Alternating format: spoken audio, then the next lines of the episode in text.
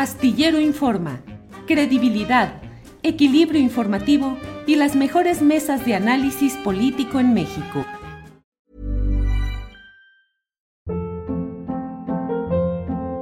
Hold up. What was that? Boring. No flavor. That was as bad as those leftovers you ate all week. Kiki Palmer here, and it's time to say hello to something fresh and guilt-free. Hello Fresh. Jazz up dinner with pecan-crusted chicken or garlic butter shrimp scampi. Now that's music to my mouth. Hello Fresh. Let's get this dinner party started. Discover all the delicious possibilities at hellofresh.com. Hey, it's Ryan Reynolds, and I'm here with Keith, co star of my upcoming film, If, only in theaters, May 17th. Do you want to tell people the big news?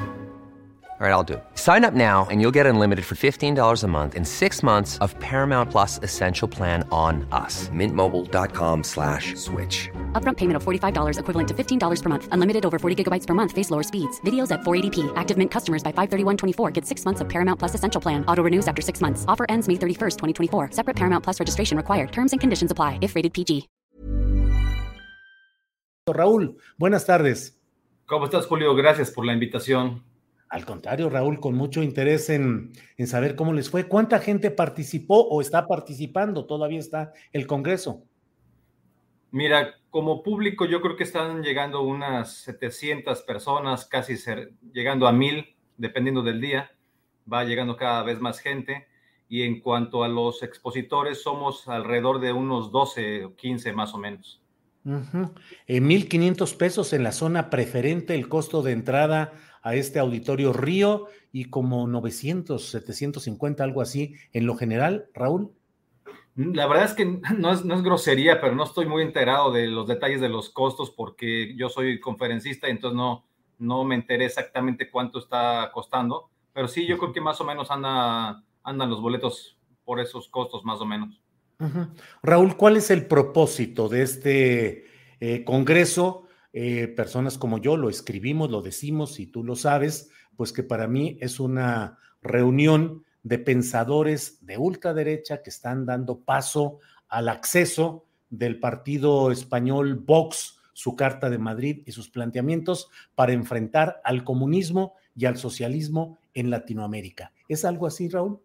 Bueno, para empezar, ya le llaman ultraderecha a cualquier cosa, defender la vida desde el nacimiento hasta la muerte natural, defender a la familia natural, defender la libertad de expresión, defender eh, eh, los derechos humanos, combatir al socialismo, combatir la cultura de la cancelación. A todo eso que es algo muy sencillo le llaman ultraderecha. Si eso es ultraderecha, pues bueno, toda la gente que estamos en esto seríamos de ultraderecha. Yo me definiría como de derecha, nada más, de derecha a secas, ¿no? Como el no, PAN. De ultraderecha. Como Acción Nacional en México. Bueno, el Partido Acción Nacional eh, eh, tiene en su doctrina la defensa de la vida, efectivamente, y la defensa de la familia. Y hay ciertas actitudes de algunas personas en especial que son un poco progresistas con las que no estamos de acuerdo. Tenemos que recuperar el sentido original del Partido Acción Nacional. Pero en, en, cuanto al Congreso, la idea sí, por supuesto, es articular la, las derechas, los pensadores, los ideólogos, los pedagogos, los eh, psicólogos, los abogados, o sea, articular todas las derechas en nuestro continente, eh, pero no es que nos esté tutelando tampoco Vox. Viene gente de Vox, sí. Eh, Víctor González ya participó, bueno, vía remota en esta ocasión. Está también aquí de, de Vox, Florida, María Herrera Mellado, y, y, ya, bueno, son participantes, pero no, vamos, no quiere decir que ellos definan nuestras líneas políticas, son, eh, son escuchamos sus opiniones todo. También hay gente, bueno, ella, ella misma, María Herrera, eh, es eh, dirigente de los hispanos del, del, dentro del Partido Republicano de Florida.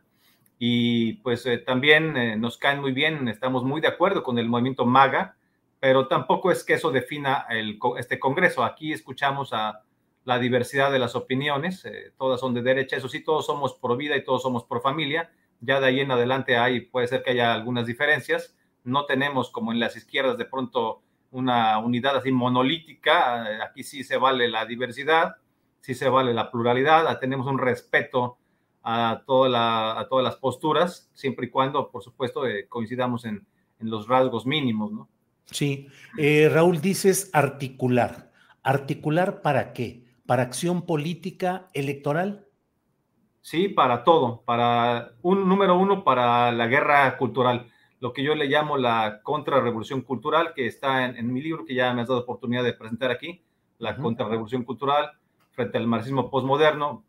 Mm, la idea de esto, digamos, es que hagamos una, una lucha no solamente en el plano electoral, que es muy importante, pero no solo ahí, no limitarlo ahí, sino que recuperemos nuestros partidos políticos que son de derecha, que recuperemos nuestras universidades, que recuperemos eh, nuestras familias, nuestras instituciones, que recuperemos un sentido también de, lucha en, las calles, no seamos una derecha de puro Twitter y Facebook, de redes sociales, sino que estemos participando no solo en redes sociales, sino en medios de comunicación, en, los mainstream también, también tenemos que recuperarlos, eh, hacer marchas, hacer manifestaciones, estar en la calle, eh, y los que somos de, de religión católica o cristiana, o de, pertenecemos eh, a, la gente que, digamos, tiene una creencia, que podamos ejercer libremente este derecho humano que garantiza nuestra constitución en las calles, no solamente al interior de nuestras casas, o al interior de, los templos, sino que podamos hacer libremente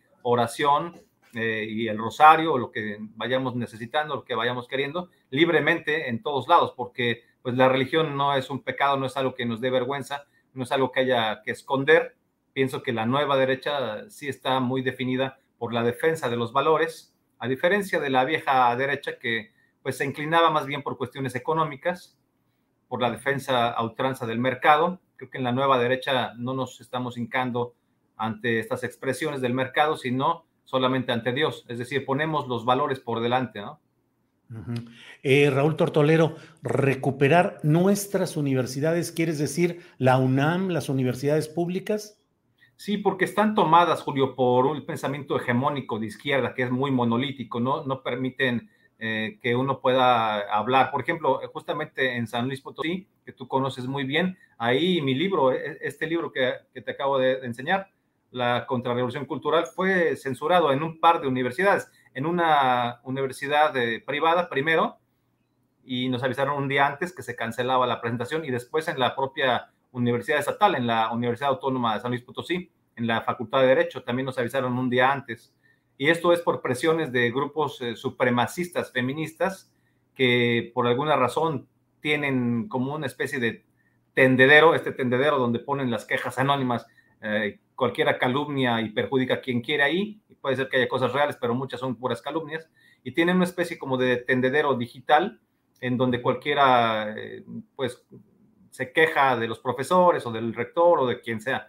Y entonces tienen como esta concentración de, de datos y lo usan pues para presionar lo que quieren que suceda y lo que no quieren que suceda. Y como dicen que mi libro es un libro eh, en contra de los derechos, evidentemente se refieren a que yo defiendo el derecho a la vida y ellas le llaman un, al aborto le llaman un derecho. Por supuesto que el aborto no es un derecho, es un crimen y tenemos que regresar a pensar que hay que respetar la vida humana desde el vientre y hasta la muerte natural. Entonces, por eso ellas eh, usaron esa información para presionar a algunos eh, docentes en, ese, en esa facultad o directivos y ya no se pudo que yo me presentara ahí. Pero como quiera que sea, me pude presentar en San Luis Potosí, en otro lugar, en una sede de personas pro vida y pues estuvo muy bien, estuvo lleno, todo perfecto. Pero sí hay censura, sí existe la censura, por supuesto, y esto viene de, esta, de este pensamiento. Si tú no eres eh, supremacista feminista, supremacista LGBT, si no eres de izquierda, si no votas por López Obrador, ya no tienes derecho de hablar, ya no te dejan expresar libremente tus opiniones, ¿no? Eh, Raúl, hay ¿cómo, ¿cómo entrar a las universidades? ¿Quieres decir que haya maestros de esta nueva derecha que entren a dar clases a las universidades, que se abran a conferencias? ¿Cómo recuperar a las universidades públicas para esta nueva derecha? Sí, en esos dos sentidos que dices está perfecto, que los profesores que ya son de derecha y que siempre han estado ahí, pero que han estado como de tibios, que no han tenido el valor de defender sus posturas porque tienen miedo a que los corran o que no están de acuerdo con la imposición de, una agenda de un arco iris o de una, de una obligación de hablar con el lenguaje inclusivo, que además realmente, además de que sea aberrante, no es, no es no es que sea inclusivo, sino que más bien es excluyente. Por ejemplo, en, este lenguaje yo no me siento incluido y tampoco en el arco iris. En el arco iris, ¿cuál, ¿cuál color representa a los heterosexuales? Ya que dicen que el arco iris es la diversidad. Bueno, pues dentro de la diversidad también existe la heterosexualidad, ¿no? No creo que sea cosa del pasado, todavía somos una mayoría los heterosexuales, pero en ese arco iris, pues yo no me veo representado. Dicho sea de paso, el verdadero arco iris significa una alianza con Dios, un pacto con Dios, esto lo pueden leer en Génesis, y son siete colores, no nada más seis. ¿Cuál color quedó fuera? Justamente el azul celeste, que tiene una relación directa, simbólica, tradicional con la Virgen María y ahora recientemente, desde hace años, con la lucha pro vida. Por eso no, no quieren integrar este color cuando tendría que estar ahí, pero no como la expresión del supremacismo LGBT, ¿no?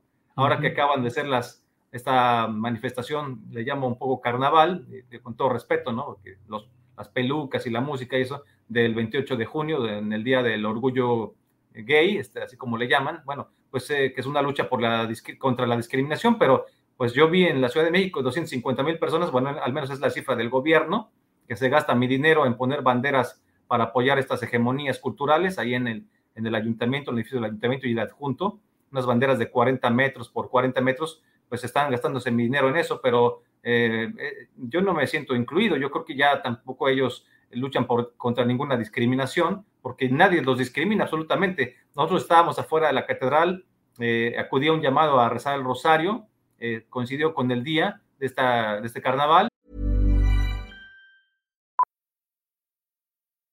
Millions of people have lost weight with personalized plans from Noom, like Evan, who can't stand salads and still lost 50 pounds. Salads, generally, for most people, are the easy button, right? For me, that wasn't an option. I never really was a salad guy. That's just not who I am. But Noom worked for me. Get your personalized plan today at Noom.com. Real Noom user compensated to provide their story. In four weeks, the typical Noom user can expect to lose one to two pounds per week. Individual results may vary.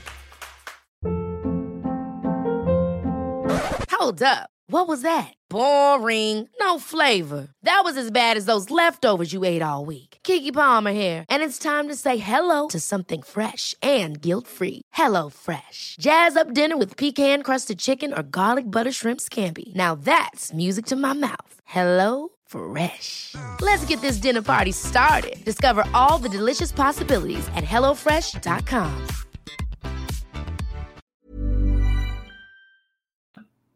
Y pues realmente los insultados fuimos nosotros. Somos, eh, eh, fuimos como los primeros cristianos, valga la comparación, con todo respeto para los primeros cristianos de, los, de hace dos mil años. Y ahí nos estuvieron molestando, increpando, insultando, riéndose de nosotros, diciéndonos muchas cosas. O sea, no, ya no nos respetan. Nosotros deberíamos de, de hacer también un tipo de marchas multitudinarias, como la del 3 de octubre del año pasado, que es así, tuvo un millón de personas.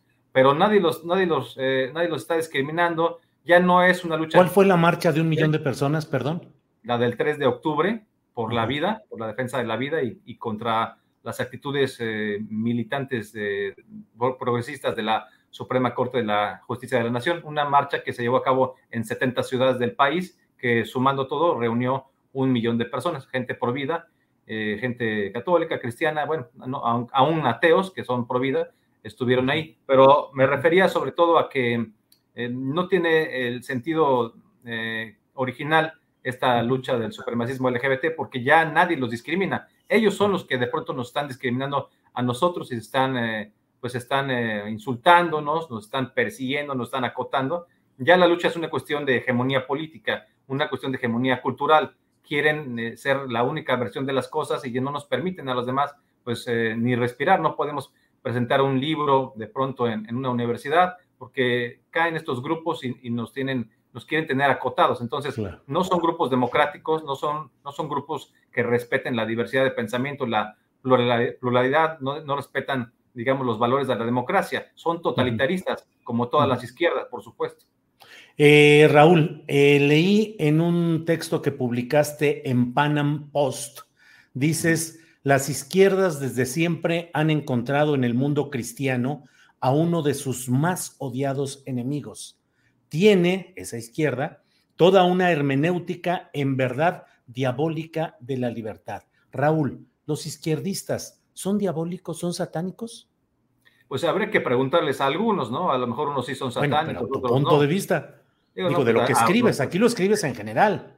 Sí, bueno, en general, pues lo que, lo que es diabólico es la hermenéutica de, ir en contra del cristianismo. Y evidentemente son anticristianos. Por ejemplo, en la te pongo dos ejemplos muy fuertes que tienen eco en el presente. La Revolución Francesa de 1789, que era totalmente anticlerical, anti, anti, pues sí, antiteísta, que quería excluir a Dios de todas las actividades humanas, entraron a la Catedral de Nuestra Señora de París, quitaron a la Virgen María de su pedestal, pusieron a una prostituta disfrazada de la razón. Ese es un ejemplo. Eh, y murió mucha gente. En México, Raúl, en estos momentos, ¿la izquierda es diabólica?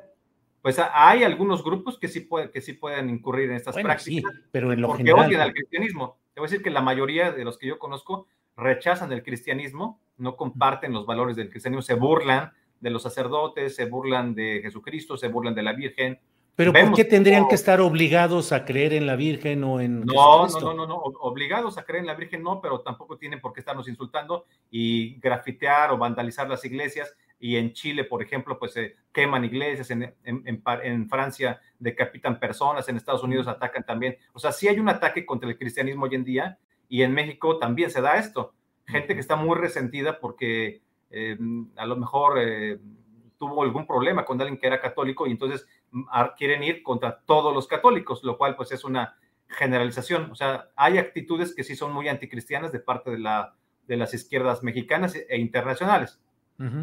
Eh, Raúl, eh, ¿habrá algún tipo de acuerdos hoy cuando termine este Congreso de la Iberósfera? Que tú me dices no es Vox, pero Iberósfera es un término que colocó en la escena política Vox a través de sus diputados en el Congreso de España. Pero ¿habrá acuerdos? Sí, por supuesto, esa es la idea. Vamos a tratar de emitir un documento. Al final, el, organizador Carlos Leal, que por cierto ha hecho un trabajo muy destacado, porque este que fue diputado de Morena. Bueno, estuvo un tiempo ahí porque en ese tiempo le dijeron que podía defender la vida, en fin, después ya no sé qué pasó. Postulado por Morena, llegó por Morena. En, su momento estuvo, eh, estuvo ahí, después ya se deslindó de inmediato. expulsaron. bueno, ya habría que ver los detalles en particular, pero yo creo que este, este Congreso eh, va a ser sin duda un parteaguas entre el antes y después de la articulación de, la gente en Hispanoamérica. Ibero, Iberosfera sí es un término de Vox, pero lo, usamos libremente porque además pues nos, cae muy bien Vox, nos gusta Vox, nos gusta la Carta de Madrid, nos gusta el Foro Madrid y sobre todo que sea un contrapeso a algo tan nefasto como el Foro de Sao Paulo y algo tan nefasto como el Grupo de Puebla. Raúl, acuerdos para acción en lo inmediato, ¿qué crees que es lo que se va a emitir hoy?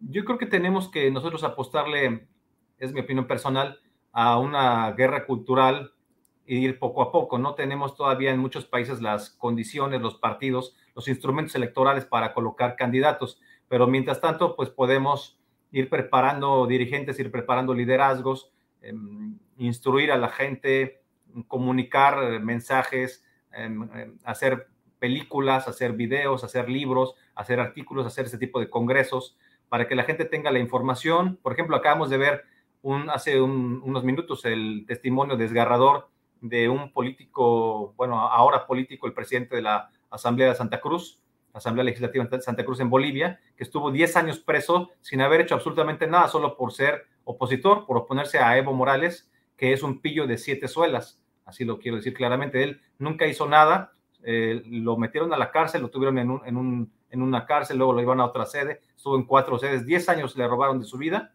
tenía su hijo de un año, cuando salió de ahí, eh, su hijo ya tenía diez años, un espectáculo, digamos, infame todo lo que hicieron con él, y así se las gastan estos, estos eh, dictadores bananeros como Evo Morales, ese es el socialismo blando que vemos que se extiende cada vez más por todo Hispanoamérica, el socialismo blando que llega primero por las urnas, pero luego eh, ya empiezan a hacer reformas, cambios constitucionales y se van quedando, quedando, quedando, quedando, quedando, se van perpetuando en el poder. Esperemos que en México no pase esto, porque pues vemos también intenciones nefastas de, muchos políticos que son unos jacobinos trasnochados. Pero ahí sí respetas y apoyas a un cristiano como es Andrés Manuel López Obrador. Bueno, yo creo que no creo que sea realmente cristiano. He visto que él dice que le cae bien, le agrada la figura de Jesucristo, pero porque defendía a los pobres. Y por supuesto, esto es una forma muy limitada de ver lo que es al Hijo de Dios, ¿no? O sea, no nada más es una perspectiva social, que está bien, estar con los pobres, por supuesto. También nosotros en la derecha popular estamos con la gente pobre, con la gente humilde. No somos una derecha elitista, una derecha fresa, ni burguesa, ni nada, como lo fue antes la vieja derecha. Nosotros estamos con la gente. Aquí cabemos todos. Pero yo creo que el presidente no, en sus actos no se muestra como muy cristiano, porque cuando, cuando no hay, eh, por ejemplo, medicamentos para los niños con cáncer, pues no se puede pensar que eso sea muy cristiano, ¿no? Eh, basta, ¿cómo se define un cristiano? O sea, no basta con que alguien diga yo profeso el cristianismo o hay un cristianómetro para definir quién sí y quién no.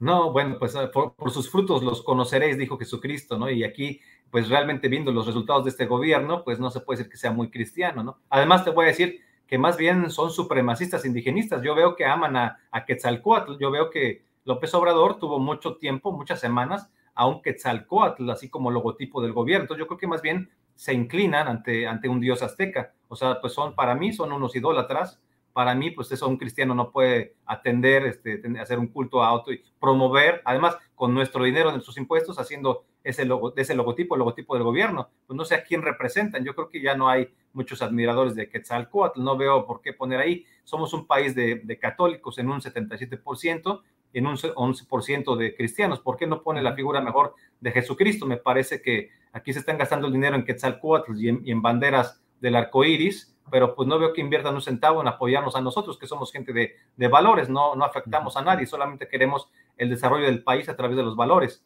Queremos a las familias, a la familia natural, el, derecho a la libertad de expresión, a la libertad de culto, a eh, la libertad económica y pues, tenemos una agenda muy concreta, pero no veo que se nos apoyen absolutamente nada, más bien estamos eh, realmente siendo perseguidos.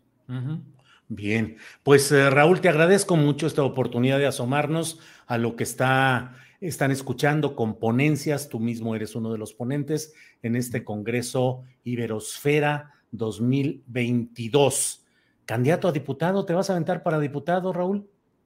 Pues vamos a ver si hay oportunidad de, concretar algo, pero esté donde esté, eh, voy a seguir exactamente la misma agenda que ya la he repetido muchas veces. Si me permites, la voy a decir, son siete puntos nada más, es la, la defensa de la fe, la defensa de la vida desde la concepción hasta la muerte natural, la defensa de la familia natural, la defensa de la propiedad privada, que luego está en riesgo de pronto con estos intentos de nacionalizaciones en varios lados, también la, defensa de la patria, la defensa de las libertades y la defensa de los derechos universales. Siete puntos para la contrarrevolución cultural pues Raúl, muchas gracias y pues seguiremos en contacto que habrá muchos temas para seguir platicando. Gracias, Raúl. Muchas gracias. Gracias a tu auditorio. Muchas gracias. Buenas tardes. Hasta. Ever catch yourself eating the same flavorless dinner three days in a row? Dreaming of something better? Well, HelloFresh is your guilt-free dream come true, baby. It's me, Kiki Palmer. Let's wake up those taste buds with hot, juicy pecan-crusted chicken or garlic butter shrimp scampi. Mm. Hello Fresh. Stop dreaming of all the delicious possibilities and dig in at HelloFresh.com. Let's get this dinner party started. Hola, buenos días, mi pana. Buenos días, bienvenido a Sherwin Williams. ¡Ey! ¿Qué onda, compadre? ¿Qué onda? Ya tengo lista la pintura que ordenaste en el ProPlus app. Con más de 6.000 representantes en nuestras tiendas listos para atenderte en tu idioma y beneficios para contratistas que encontrarás en aliadopro.com. En Sherwin Williams somos el aliado del PRO.